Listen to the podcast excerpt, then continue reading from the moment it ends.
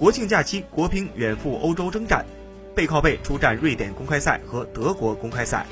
十月一号到六号，国际乒联巡回赛瑞典公开赛将在斯德哥尔摩进行。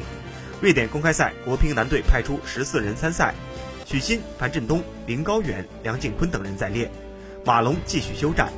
女队派出十四人主力全部出战。此次公开赛，国乒派出了亚锦赛的全部主力参赛，更有年轻小将参赛，积累更多的比赛经验。久违的方博、延安也将登场亮相。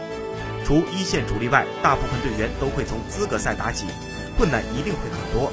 但国乒实力强大，胜利依旧会属于国乒。